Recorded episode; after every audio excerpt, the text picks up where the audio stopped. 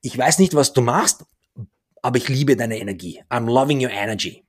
You're gonna be successful. Und darum geht's ja auch. Die ganze Zivilgesellschaft empowert die Leute da drüben und spricht ihnen Mut zu. Gib nicht auf. Es wird nicht einfach, aber wir glauben an dich. Das heißt, du glaub bitte auch an dich. Und entsprechend ist diese Gesellschaft da drüben.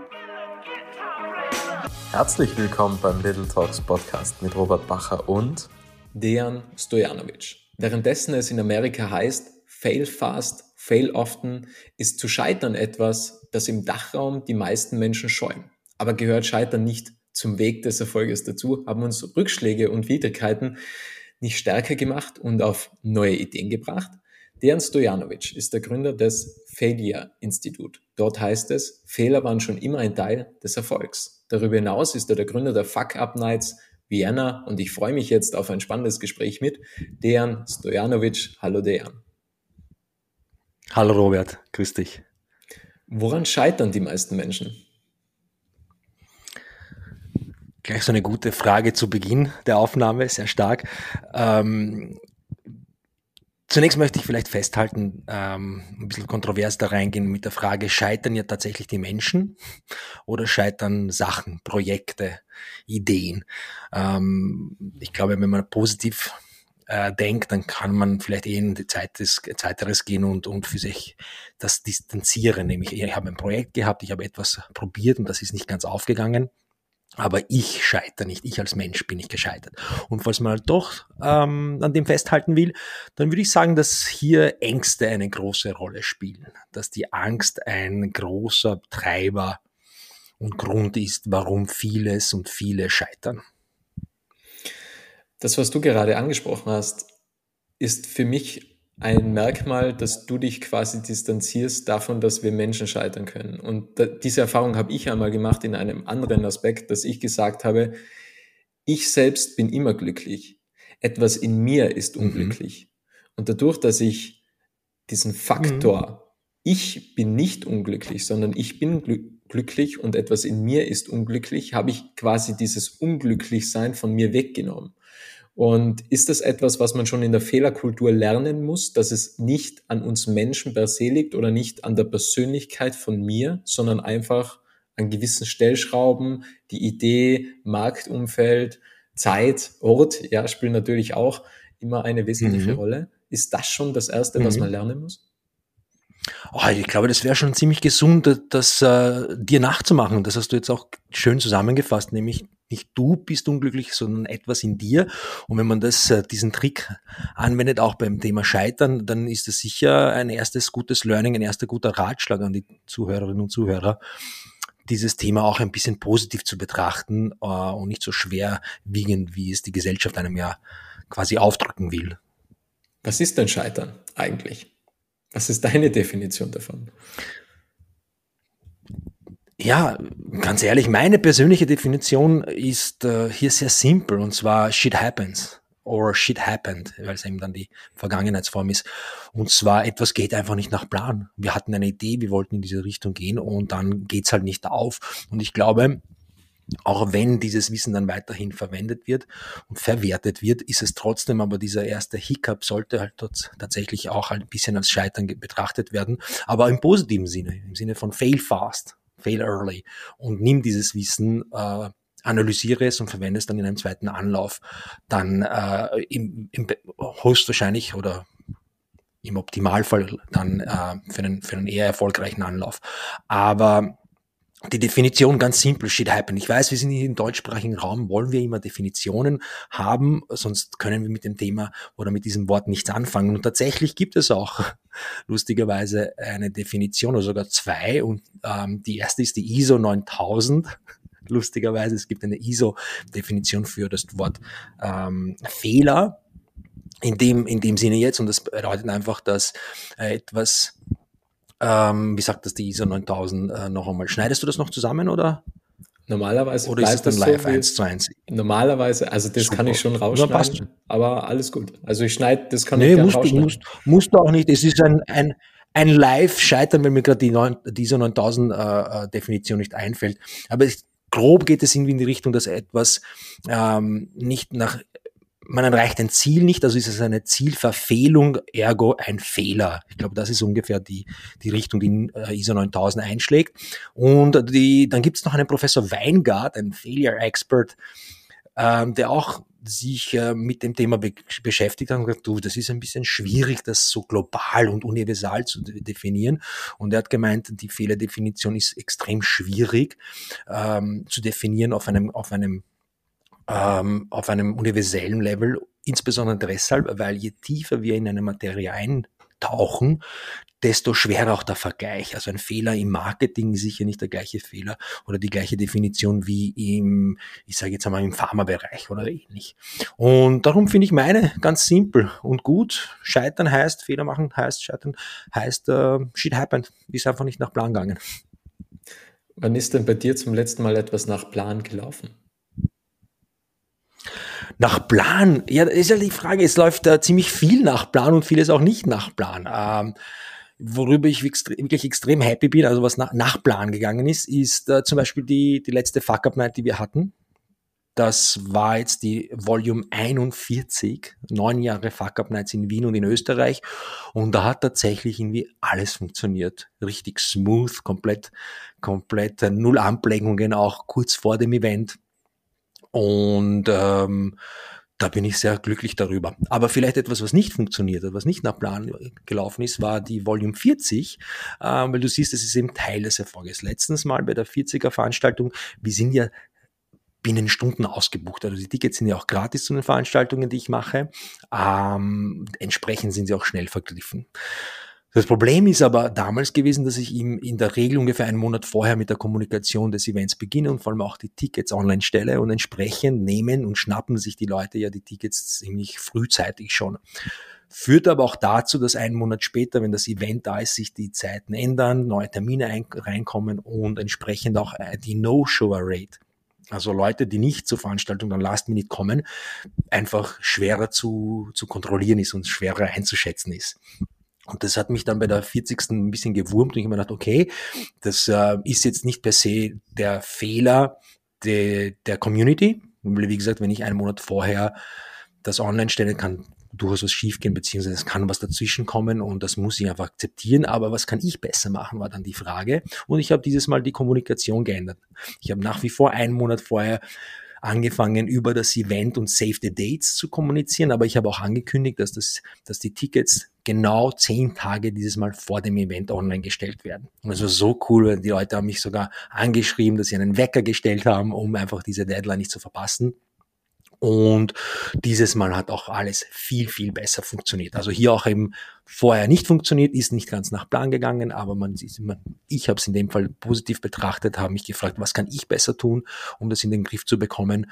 Und äh, das hat jetzt bei der Volume 41 ziemlich gut gepasst. Was ist denn bei der ersten bei der ersten Veranstaltung schiefgegangen? Weil ich nehme an, also es gibt ja jetzt nicht direkt eine Blaupause. Also Fuck Up Nights ist natürlich ein, mhm. ich glaube aus Mexiko kommt das, oder? Also grundsätzlich. Genau. Ja. Mhm. Aber es gibt keine Blaupause. Nee, an sich kommt das nicht. Mhm. Ähm, mit Blaupause meinst du irgendwie ein, ein, ein Leitfaden für alle, oder wie? Ein Leitfaden, wie man ein erfolgreiches Event macht, weil im Endeffekt sind die mhm. alle unterschiedlich, mhm. oder? Ja, genau. Also ich meine, was uns alle verbindet, die Fuck Up Nights, du hast vollkommen recht, kommen aus Mexiko oder beziehungsweise die Idee an sich. Ähm, nur es ist erst dann zu einer globalen Bewegung geworden, wenn und als viele, viele Menschen auf der ganzen Welt von diesem Konzept gehört haben und gesagt haben, hey, das brauchen wir in unserer Community auch oder in unserem Land. Und das war bei mir zum Beispiel auch der Fall.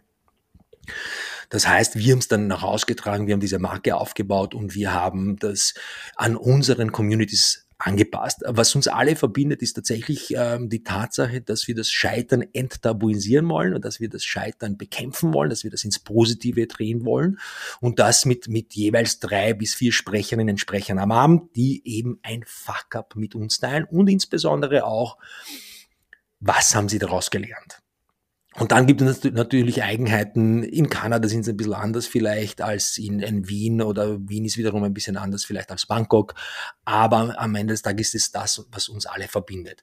Ähm, du hast gefragt, was bei der ersten Fuck Up Night schiefgelaufen ist. Ja, tatsächlich auch interessanterweise, ich glaube, gerade bei der ersten hatten wir drei Sprecher und einer ist abgesprungen. Einer hat dann Last Minute doch nicht können.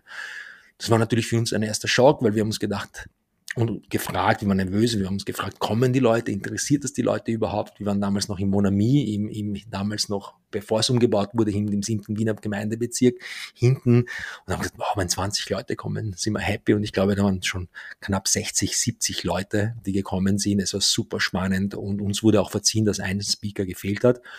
Ähm, aber ja, für uns war es ein kleiner Schock, weil wie geht man damit um? Natürlich will man, sucht man die Perfektion. Jetzt nach der Volume 41 gehe ich auch selber wieder leichter mit irgendwelchen Sachen um, die nicht, die nicht äh, perfekt sind, beziehungsweise strebe ich diese Perfektion gar nicht mehr an. Welche Geschichte blieb dir besonders in Erinnerung? Von den Speakern, ganz ehrlich, da sind so viele und zahlreiche, die richtig, richtig stark waren. Und ich könnte jetzt, glaube ich, ähm, ich habe mittlerweile über 300 Leute auf der Bühne gehabt und das beinhaltet aber auch die Corporate Fuck Up Nights, die ich mache, also bei Firmen, als auch die Community Fuck Up Nights in Linz, äh, in, in Wien, in Kärnten und in Niederösterreich und so weiter und so fort.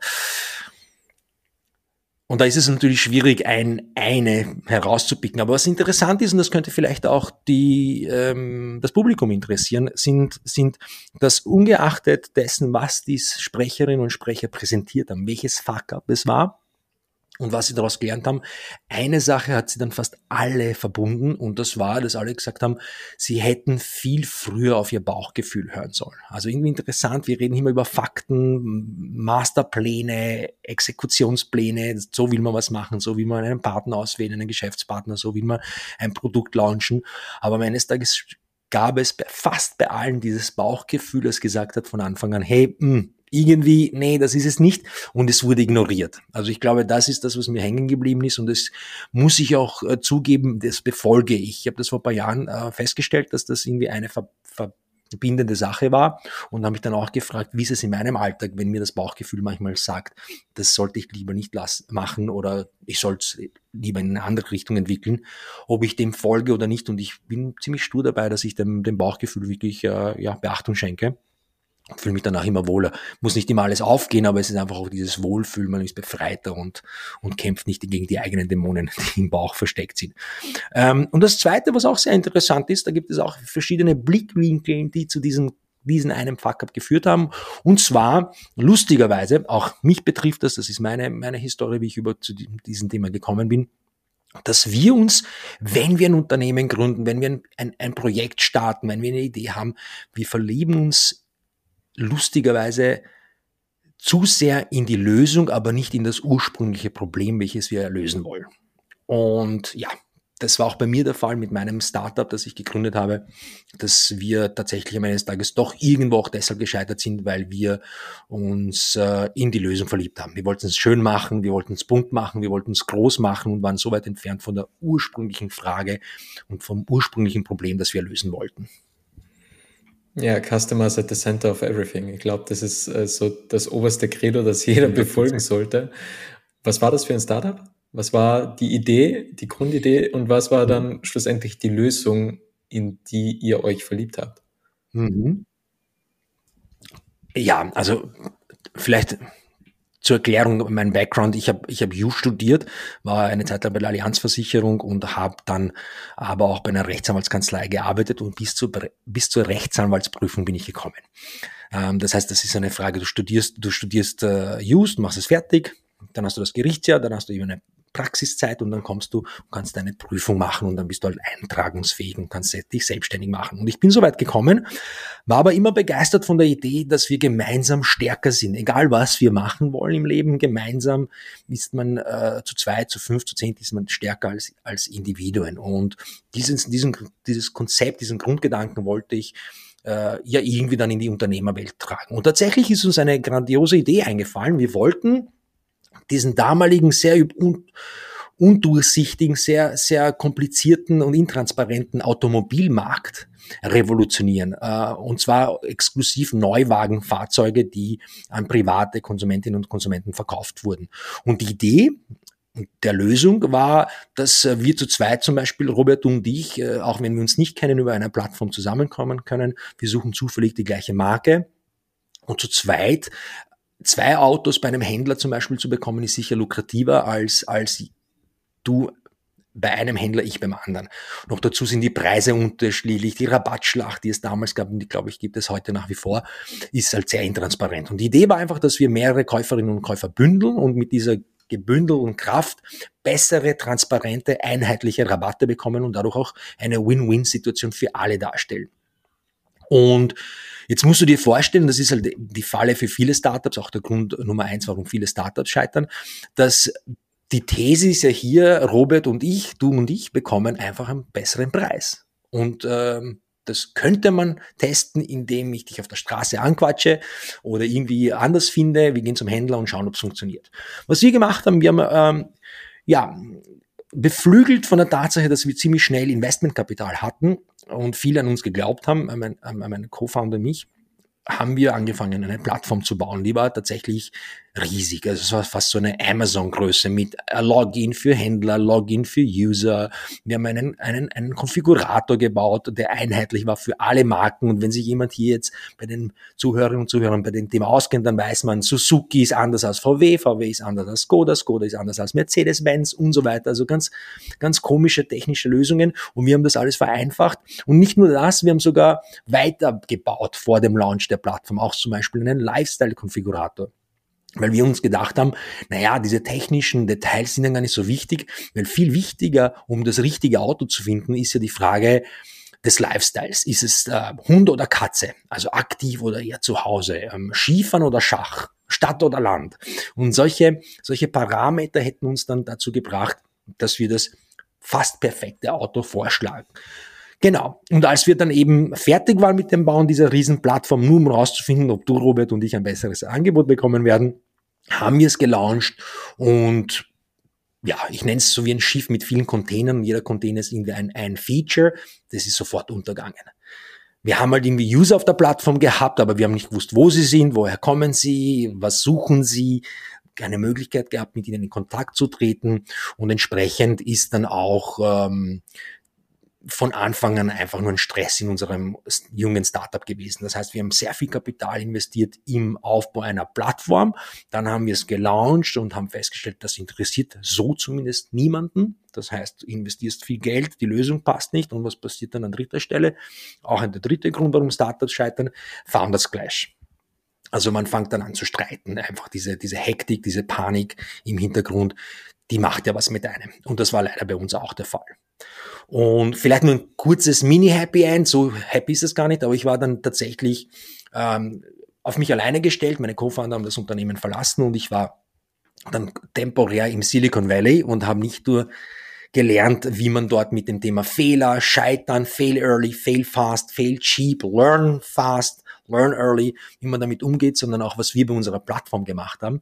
Und das habe ich kurz bei uns dann in Wien anwenden können. Wir hatten auch kurzfristige Erfolge, aber als ich dann meine Anteile veräußert habe an meine Co-Founder, die dann doch zurückgekommen sind, dann ähm, war ich raus aus dem Spiel und äh, das Unternehmen ist dann nach ein paar Monaten geschlossen worden. Wie stehst du grundsätzlich zu MVPs? Weil, also ich vergleiche das immer ein wenig mit, ja. mit Apple. Ja, also alles würde irgendwie immer mit Apple verglichen. Mhm. Aber die bauen ja eigentlich nie ein MVP. Mhm. Also die bauen ja eigentlich immer ein fertiges Produkt. Also jetzt auch mit der Vision Pro mhm. zum Beispiel, die gehen hin und sagen, wir haben ein fertiges ja. Produkt, das dauert jetzt noch, bis das im Handel ist, aber grundsätzlich, wir haben ein fertiges Produkt. Wie stehst du mhm. zu dem Gedanken MVP und wirklich schlüsselfertige Lösung? Ja, lass uns ganz ehrlich sein, wir dürfen es äh, hier nicht mit Apple vergleichen. Und Apple hat auch irgendwann mal ganz klein in einer Garage begonnen und hat einmal was Kleines gebaut, nämlich einen MVP, das den Mega-Erfolg dann des Unternehmens geebnet hat. Und jetzt mit dem ganz vielen Kapital und Market Research und so weiter und so fort sind sie ja nicht nur am Bauen eines Produktes, sondern sie, glaube ich, sie, sie sie ziehen die Gesellschaft auch in die Richtung, die sie haben wollen. Also zum Beispiel jetzt Virtual Reality und Co. Mit denen dürfen wir uns nicht vergleichen, ganz ehrlich. Äh, wenn wir uns vergleichen wollen, dann vielleicht mit, mit Apple aus der Garage und nicht Apple jetzt als das, das äh, wertvollste Unternehmen auf der ganzen Welt. Also das ist, glaube ich, ein, ein falscher Vergleich, ein ungesunder Vergleich. Daher zurück zum MVP, Gold wert. Es geht nur um einen MVP.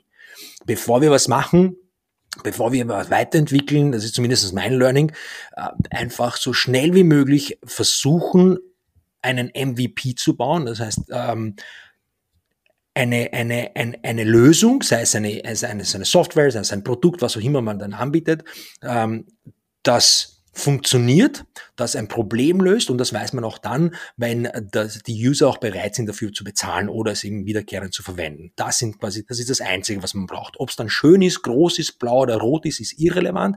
Man will ja nur den harten, die harte Thesis, die man hat, ja zunächst testen. Und bis man das rausfindet, ist es ein, ein Rollercoaster Life. Es ist ein Scheitern, ein zigfaches Scheitern und wer glaubt, das geht auf Anhieb, der irrt sich ziemlich schnell.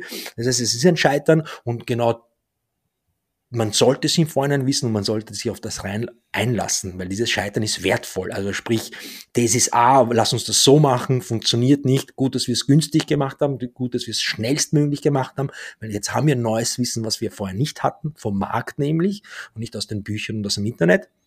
Und dann passt man die Lösung an und probiert es ein zweites Mal. Und die Wahrscheinlichkeit ist ein bisschen größer, muss aber noch immer nicht heißen, dass man, dass man jetzt schon das, den MVP gefunden hat. Das heißt wieder, fail early, fail again, learn early, learn again. Und, und äh, man braucht glaube ich, diese gesunde Einstellung, dass es eben nicht auf Anhieb geht.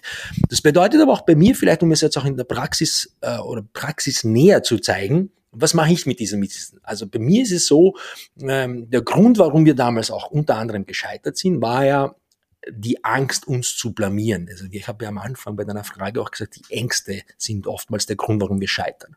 Und die Ängste sind nach wie vor hier und bis jetzt noch okay, aber vielleicht können wir es gemeinsam in Zukunft bekämpfen. Und zwar, ich habe auch selbst für mich erkannt und meine Community gefragt, woher kommt denn die Angst zu scheitern? Ist es, weil wir nicht wissen, wie unsere eigenen Fähigkeiten sind und unser Projekt ausgehen könnte? Oder ist es durch die Gewissheit, dass, also wir wissen im Vorhinein schon, dass die Masse über uns urteilen wird und schlecht reden wird? Long story short, es war zweiteres. Und eben, das führt dazu, auch in meinem Fall, dass wir Angst haben, uns zu blamieren, Angst zu versagen, darum machen wir es doch ein bisschen schöner, darum machen wir es doch ein bisschen größer, darum wollen wir noch ein bisschen hier und da ein Detail dazu bauen, anstatt eben diesen billigen, simplen MVP zu suchen. Und das ist dann höchstwahrscheinlich zu 90 Prozent eher zum Scheitern verurteilt. Mein Learning, als ich das erkannt habe, für mich war, ich werde nie wieder etwas Großes bauen, nie wieder ganz viel Geld investieren, sondern ganz simpel, ganz einfach sofort an den Markt bringen, sofort mit einer kleinen ausgewählten Community testen, um zu sehen, gehe ich in die richtige Richtung oder nicht. Wenn ich nicht in die richtige Richtung gehe, dann dann muss ich einfach adaptieren. Das führt mich aber auch dazu, dass eben ich keine Angst mehr habe, mich zu blamieren. Das heißt, wenn das Produkt oder die Lösung oder der Prototyp, ist ja nur ein Click-Dummy oder sowas, nicht gut genug ist, dann ist es auch okay er muss nicht schön sein, es muss nicht schön sein. Hier geht es vielmehr um, um, um das Feedback so schnell wie möglich einzuholen und nicht etwas Schönes zu präsentieren und etwas irgendwie also fancy bemaltes zu präsentieren. Und ich habe mir selbst geschworen, nie wieder eine Angst haben, zu haben, mich zu blamieren. Ich mache ja natürlich ab, nicht absichtlich irgendwelche dummen Sachen, das ist einmal klar und das möchte ich auch niemandem unterstellen, weil ich gehe davon aus, dass wir alle durch smart sind. Aber wenn wir ein bisschen uns in Erinnerung rufen, so wichtig sind wir ja gar nicht. Es ist nicht so, dass die ganze Welt auf uns jetzt schaut und glaubt, uh, was kommt da Neues vom Robert, was macht da der jetzt? Aha, da werden wir gleich alle, alle Augen auf ihn richten. Nee, so ist es nicht, sondern in Wirklichkeit sind alle mit sich selbst beschäftigt und nobody gives a shit. Das heißt, mit diesem Wissen, ich habe mir selbst geschworen, billigst, schnellstmöglich. Ich werde nie wieder was Großes investieren und aufbauen, ohne zu wissen, dass das Potenzial hat. Und um dieses Potenzial rauszubekommen, brauche ich eben Kundenfeedback, User-Feedback. Ich glaube, die Quintessenz von allem oder von vielen, was gesagt wurde, ist das Ego. Weil du hast ja auch vorhin das Bauchgefühl angesprochen, diese Intuition. Und mhm. ich glaube, dass ja das Ego dann eigentlich dieses Bauchgefühl einfach total hemmt. Weil das Ego sagt, du musst weitergehen, mhm. weil aufhören. Also wie oft hört man so, also unglaublich, dass ich das mal als Glaubenssatz gehabt habe, du brauchst Erfolg so sehr wie die Luft zum Atmen. Ja, und wenn man halt ganze Zeit, mhm. das ist ja noch ego-behaftet, da geht's ja gar nicht. Und wenn man ganze Zeit ja. diesen ja. Gedanken im Kopf hat, wagt man es gar nicht, daran zu denken, aufzugeben oder eine andere Richtung einzuschlagen. Mhm. Und auch was du jetzt angesprochen mhm. hast, mhm. dass man sagt, okay, man will was Großes aufbauen, das ist ja auch ego-behaftet. Und ich glaube, dass mhm. meiner Meinung nach das Ego mitunter der Hauptgrund ist, warum Menschen dann scheitern, warum auch die Blamage so groß ist, weil wir ja das, was wir auch ganz am Anfang gehabt haben, das wieder persönlich aufnehmen, weil wir glauben, ja. die Leute blicken auf uns, aber im Endeffekt ist es ja nur ein Projekt. Also es ist eine Idee. Ja. Und wie du gesagt hast, wenn man es in kleinem Kreis testet, und du kannst jetzt auch ein Event machen und es kommen fünf Leute, dann sagst du, okay, gescheitert, fünf mhm. Leute sind gekommen. Andererseits haben es nur fünf mhm. Leute mitbekommen. Also von daher mhm. äh, könnte es auch ein genau. Vorteil sein. Ja. Absolut, 100% Trefferquote, genau. Ja, wie, du, also wie gehst du mit dem Ego um?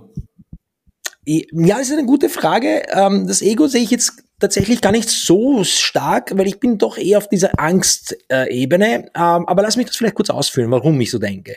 Weil ich hier, hier bei der Thema bei der Thematik Fehlerkultur. Worum geht's es bei der Fehlerkultur? Da geht es einfach darum, dass wir eine Kultur haben, ähm, und die zeigt sich so, wie Gesellschaften eben mit dem Thema Scheitern umgehen. Gesellschaften, ja. Und natürlich sind wir Individuen Teil einer Gesellschaft.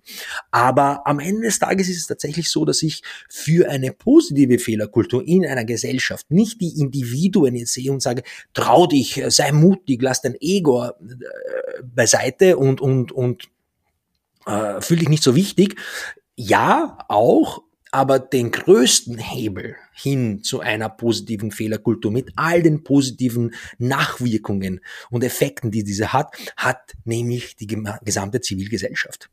Und jetzt hier ein Beispiel aus Österreich, Vergleich mit Amerika. Als, mich, als ich mich selbstständig gemacht habe, ähm, habe ich es vielen erzählt. Und das Feedback war jetzt nicht durchgehend positiv.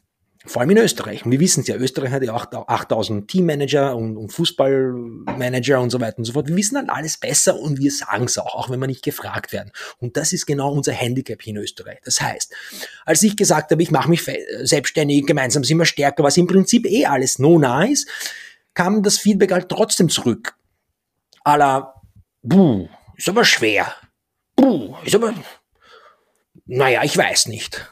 Bist du sicher? Warum hat es nicht schon wer anderer gemacht? Warum gerade du? Und so weiter und so fort. Also natürlich ist da eine Gesellschaft, die jetzt nicht per se beflügelt, nicht per se sagt, uh, wow, interessant, wenn du das schaffst, gibt's Arbeitsplätze und keine Ahnung was, sondern per se eher negativ. Und das höre ich noch immer durch die Bank in Österreich. Und du musst halt wissen, Juristerei in den Nagel hängt, mein eigenes Kapital auch investiert. Ähm, ich wollte, ich musste quasi das war damals noch mein Mindset, ich musste erfolgreich sein. Es gab keinen Plan B. Und dann hörst du einfach von der ganzen Zivilgesellschaft dieses Feedback. Ich weiß nicht, schwierig, bist du sicher und so weiter und so fort. Und das ist dann in Amerika war was genau umgekehrt und zwar 180 Grad anders. Im Sinne von, auch wenn mich die Leute nicht verstanden haben, was ich da genau mache, entweder kein Interesse beziehungsweise nicht in diesem Business, gab es trotzdem ein, ein, ein positives Feedback. Und das war ungefähr dann so, dass sie gesagt haben, unglaublich, dass du extra aus Österreich hierher gekommen bist, um hier diesen Erfolg zu suchen, um es hier zu testen. Ich weiß nicht, was du machst, aber ich liebe deine Energie. I'm loving your energy.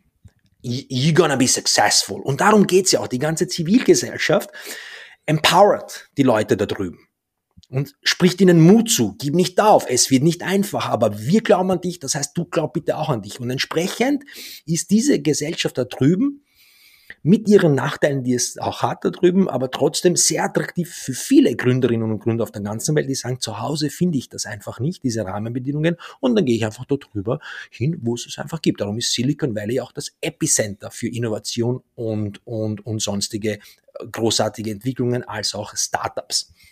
Und da bin ich jetzt wieder bei diesem größten Hebel und bei meiner Einladung, das ist jetzt sehr höflich sogar formuliert, sondern es ist fast schon, ich will euch zwingen dazu, zu bedenken, dass wir alle die Macht haben, eine, eine, eine positive Fehlerkultur in Österreich mit aufzubauen. Nicht nur die Macht, sondern vielleicht sogar die Verantwortung haben. Das heißt, wenn jemand auch zu mir kommt oder zu dir, Robert, oder zu wem auch immer, der jetzt gerade zuhört, äh, kommt und sagt, ich habe eine Idee, dann ja, try it, probier's. Ich glaube an dich. Mein Tipp sogar, wenn man ist, ist nämlich, wenn man nicht konkret helfen kann, wenn man keine Hilfestellung geben kann, wenn man keine, kein Feedback geben kann, wenn man nicht investieren kann, Geld geben kann, Kontakte geben kann, dann probiert's doch eine Sache wenigstens aus und sagt's gar nichts. Das ist einfach so ein Hack. Lifehack. Sagt einmal gar nichts zu dieser Person, die total euphorisch zu euch kommt und schaut, was passiert. Und ich glaube, allein das könnte schon einen größten, großen Hebel haben. Und wenn wir es noch positiver sehen wollen und wenn ich mal was wünschen darf, dann wirklich tatsächlich die Hand ausstrecken, probiert das doch aus, diese App um 1,99 Euro, ist sehr wurscht und dann spring halt wieder ab, wenn es dir nicht gefällt. Aber das ist für jede Gründerin und jeden Gründer Gold wert, zu wissen, da gab es ursprünglich ein Interesse, aber irgendwas passt halt nicht an der Lösung. Und das ist einfach auch der große Unterschied zwischen US Silicon Valley als auch Österreich. Und ich glaube, dass wir noch hier großes, äh, großen Nachholbedarf haben. Ich habe mir mal Gedanken gemacht, ob das vielleicht, also du hast gesagt, es liegt an der Angst, dass man Angst davor hat zu scheitern oder Angst vor der Blamage. Und ich glaube, man verbindet ja auch Angst mit dem Schmerz. Aber man entscheidet ja schlussendlich mhm. selbst, auf welche Seite des Schmerzes man sich stellt. Weil zu wissen, man hat eine Idee mhm. und es nie umzusetzen, ist ja auch schmerzhaft. Also im Endeffekt ja. ist ja immer Was alles mit Schmerz reden? verbunden. Ja. Naja, Schmerz, ob das jetzt wirklich schmerzvoll ist oder man sich dann denkt, ach, hätte ich es geschafft, ist ja auch noch nicht klar. Nur der Versuch alleine garantiert noch jetzt keinen Erfolg. Aber du hast halt vollkommen recht. Und das ist jetzt wiederum dann die zweite Seite der Medaille, wo ich jetzt nicht äh, per se die Gesellschaft anspreche, sondern die Individuen. Aber ich glaube, wir würden es alle einfacher tun, wenn wir Menschen um uns hätten, die uns jeden Tag ermutigen, Großartiges zu leisten, Verrücktes auszuprobieren, als uns wirklich runterholen und uns vielleicht Steine in den Weg legen. Und du, du, weißt, du weißt, du merkst schon, wo ich hin will. Natürlich, ich glaube auch, dass das Individuum dann sich mehr trauen würde, vielleicht doch mehr Risiko nehmen würde, äh, etwas wagen würde, diesen Traum zu verwirklichen, weil plötzlich alle dahinter stehen. Und wenn du scheiterst, hey, so what? Nimm das Wissen, probierst doch einfach noch einmal.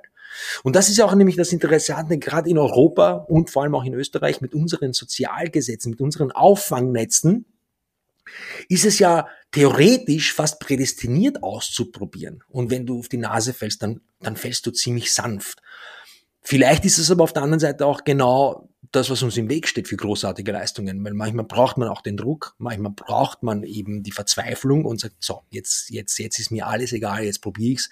Und dann ist das vielleicht da drüben in Amerika mit deren Sozialsystemen, mit diesem unter Anführungszeichen fast nicht vorhandenem oder mit dieser Hire-and-Fire-Mentalität, die sie haben im Berufsleben, vielleicht ist das das Geheimnis, dass einfach, wenn du mit dem Rücken zur Wand stehst, plötzlich alles möglich ist und du dich alles traust, während hier die Komfortzone so gemütlich ist und sie zu verlassen gar nicht so einfach ist. Ja, am Ende hat man dann Angst, man könnte was verlieren. Also das ist ja, ja tatsächlich vielleicht auch oh, etwas, was mit ja. dem Ego, Ego zusammenhängt und wenn man halt nichts hat, oder? Also wenn man mal ganz unten ist, dann kommt man vielleicht sogar drauf. Also ich habe immer gedacht, okay, es ist so wahnsinnig ja. schlimm, ja, wenn man im Büro schläft und wenn man das und das durchmacht und dann ist man irgendwie da und dann denkt man sich, ja, es ist eigentlich gar nicht so, wie ich gedacht habe. Und das ist eigentlich, was ich ja, aber noch ergänzen möchte, was, was du gesagt hast mit mhm. dieses, dieses wirklich diese positive Graswurzelbewegung würde ich schon fast nennen. Man hat jeden Tag die Möglichkeit, das Leben zu verändern. Entweder sein eigenes Leben oder das Leben von mhm. anderen Menschen. Und wenn man schon das eigene, meiner Meinung nach, nicht verändert, dann hat man ja immer noch die, die Möglichkeit, einfach einen Beitrag für andere zu leisten. Und wenn es die App für 1,99 ist, dann, dann leistet man ja auch schon einen Beitrag, oder? Ja, absolut. Und das kann ja auch inspirierend sein, wenn du sagst, ich, ich, ich rede dir zu, probier es, mache es und dann sehe ich dich glücklich sein, dann, dann kann es auch Inspiration genug für mich sein, es dann auch selbst in meinem Umfeld mit meiner Sache zu probieren. Aber Robert, du hast gerade was extrem Spannendes gesagt, und zwar nämlich auch dieses, man hat Angst, etwas zu verlieren. Ach Gott, das ist eine schlimme Pandemie, das ist eine schlimme Krankheit, die wir vor allem in Europa haben. Und, und ich gebe dann auch ein Beispiel, auch wieder hier der klassische Vergleich mit diesem freaking Silicon Valley. Ähm, aber das sind meine First-Hand-Erfahrungen. Da, da, war ich drüben, ich habe gesehen, wie sie ticken, ich habe gesehen, wie, wie sie funktionieren und ich glaube, der Erfolg da drüben, der zumindest berufliche Erfolg, der innovative, der Geschäftserfolg gibt ihnen recht. Können wir jetzt darüber debattieren, aber nichtsdestotrotz, ich, ich, ich tendiere in diese Richtung.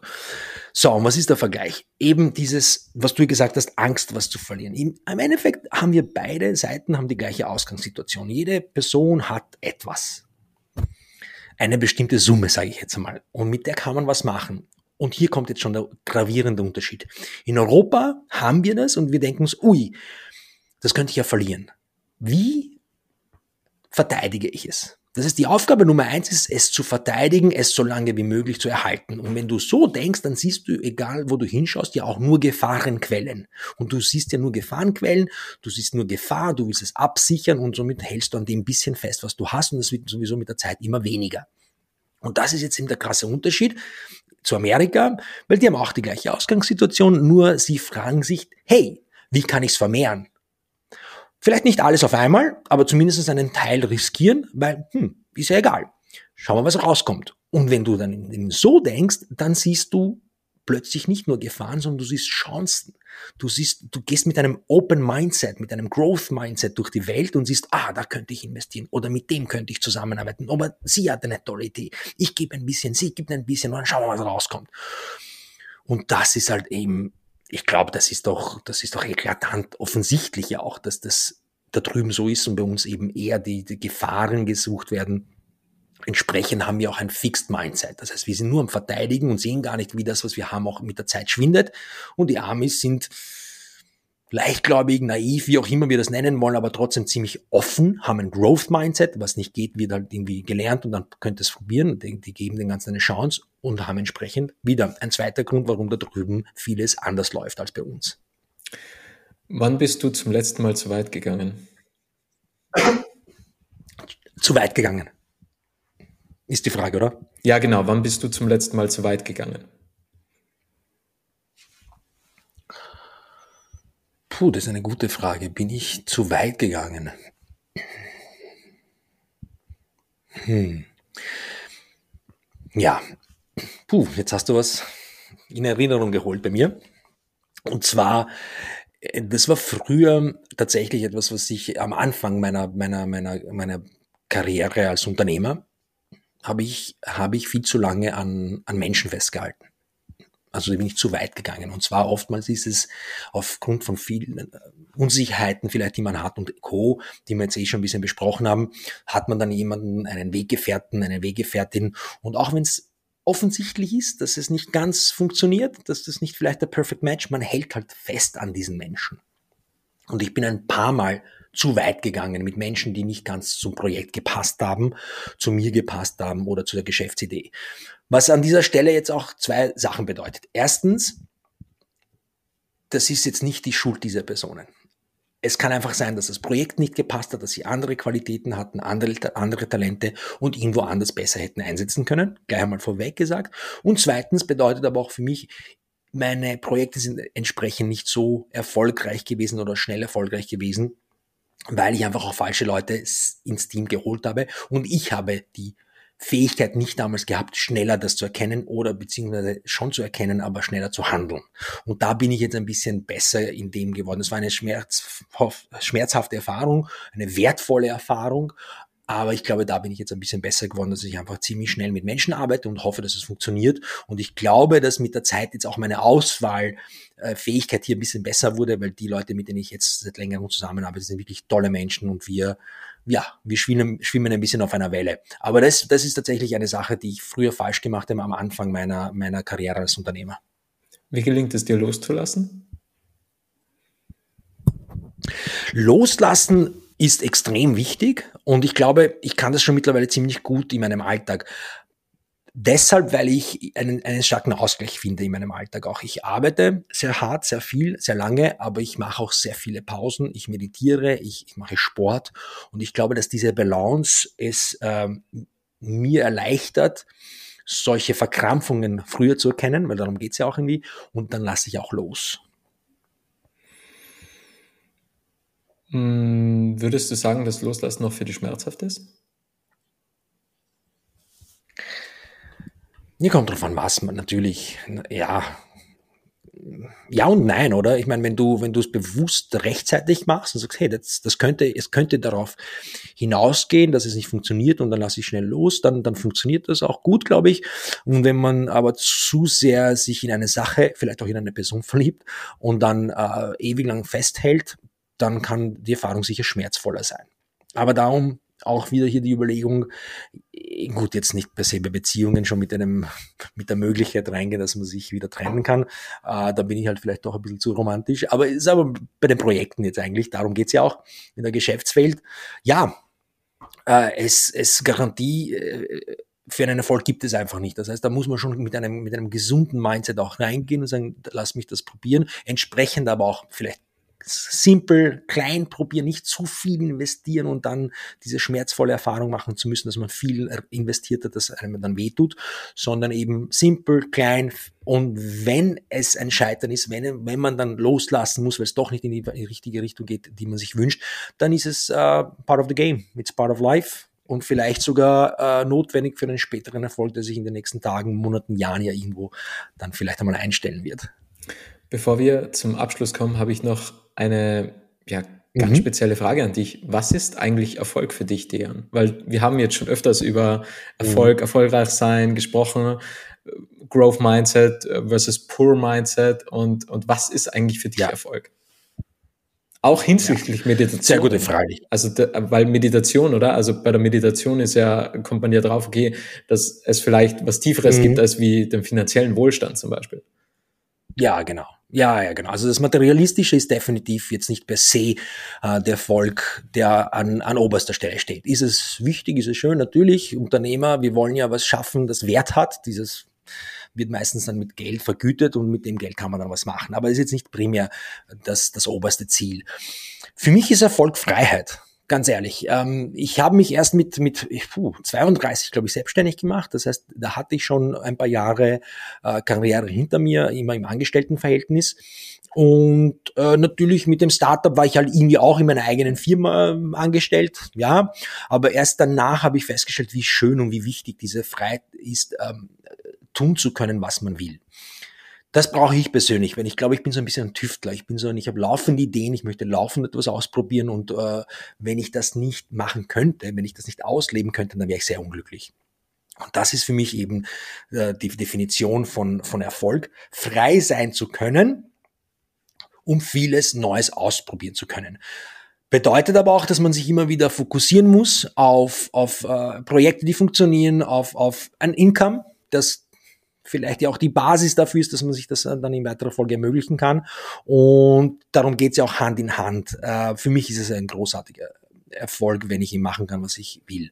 Bedeutet aber auch vielleicht jetzt, kurzer Spoiler, ich habe jetzt äh, den Dezember mir freigehalten und ich weiß sowieso, dass bis Mitte Jänner äh, dieses Mal bei mir, weil ich so geplant habe, wenig sein, los sein wird.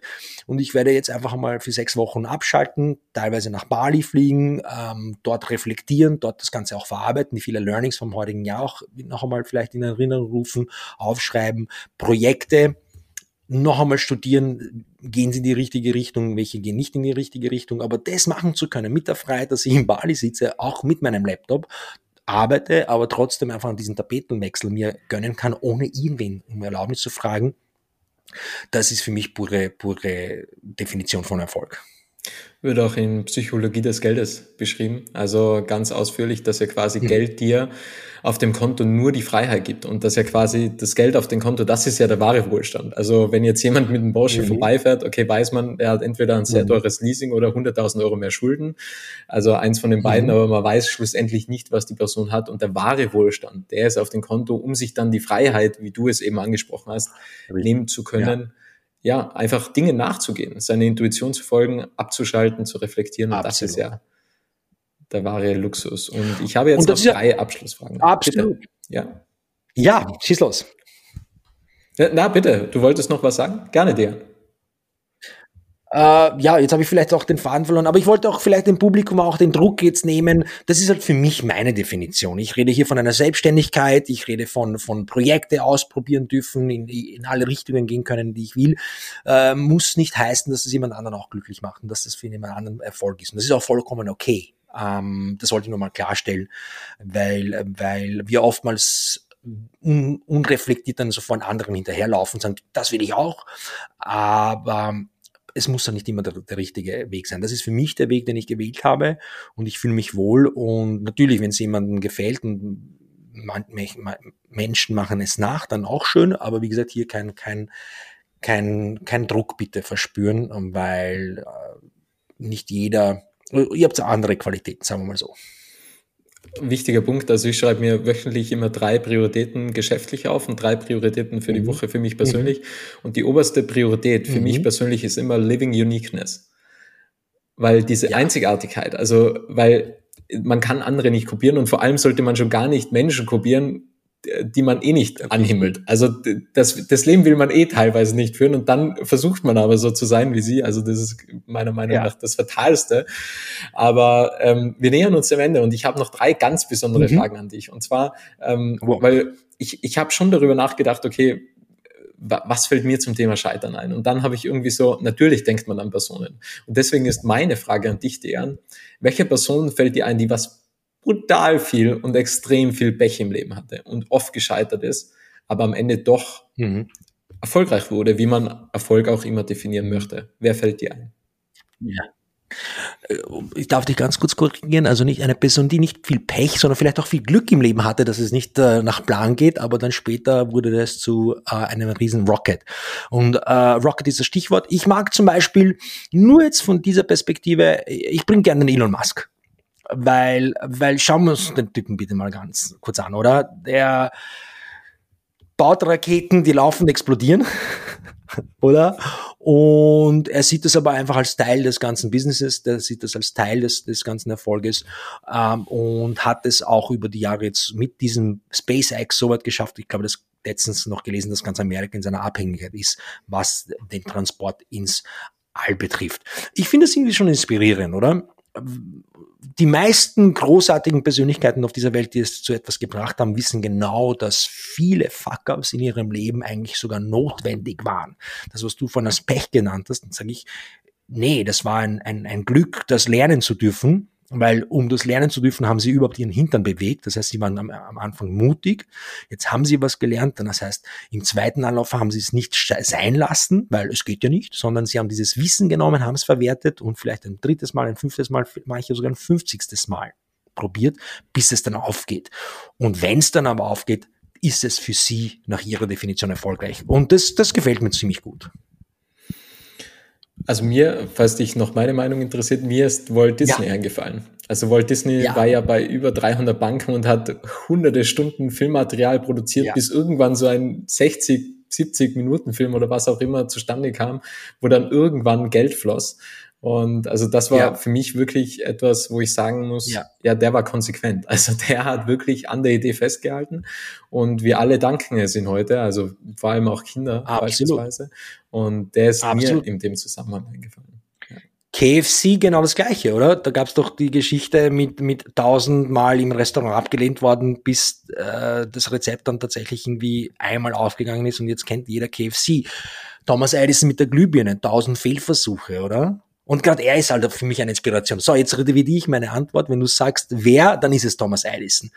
Weil in seinem Fall gibt es die Geschichte, dass eben eines Tages dann ein, ein Journalist angeklopft hat und gesagt, so, jetzt haben sie es tausendmal probiert, tausendmal gescheitert, wann geben sie endlich auf? Und da war er komplett perplex und hat gesagt, tausendmal gescheitert? Nee, nee, ich habe tausend Wege gefunden, wie es nicht funktioniert. Und wenn ich das Wissen nehme und eliminiere, werde ich zum Erfolg kommen. Tada! Und wir haben jetzt Strom und Glühbirne.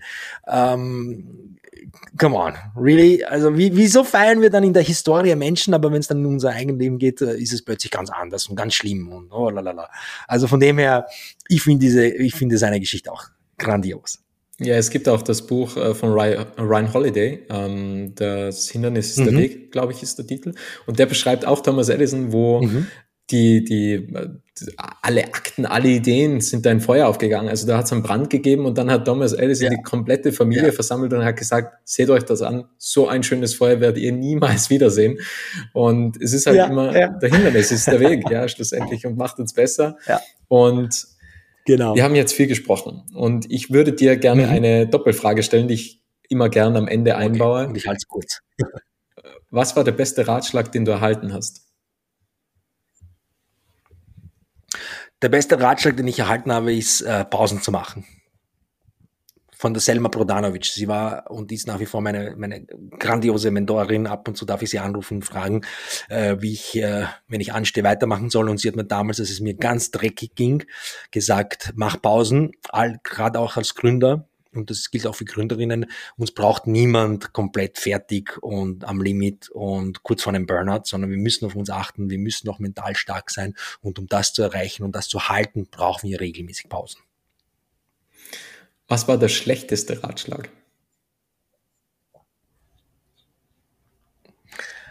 Der schlechteste, den ich nicht befolgt habe, war sicher damals mit meinem Startup, als ich das gegründet habe.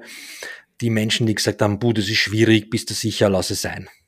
Und äh, im Nachhinein war es ein Fuck-up, aber das war das beste Fuck-up, das ich äh, je in meinem Leben hatte.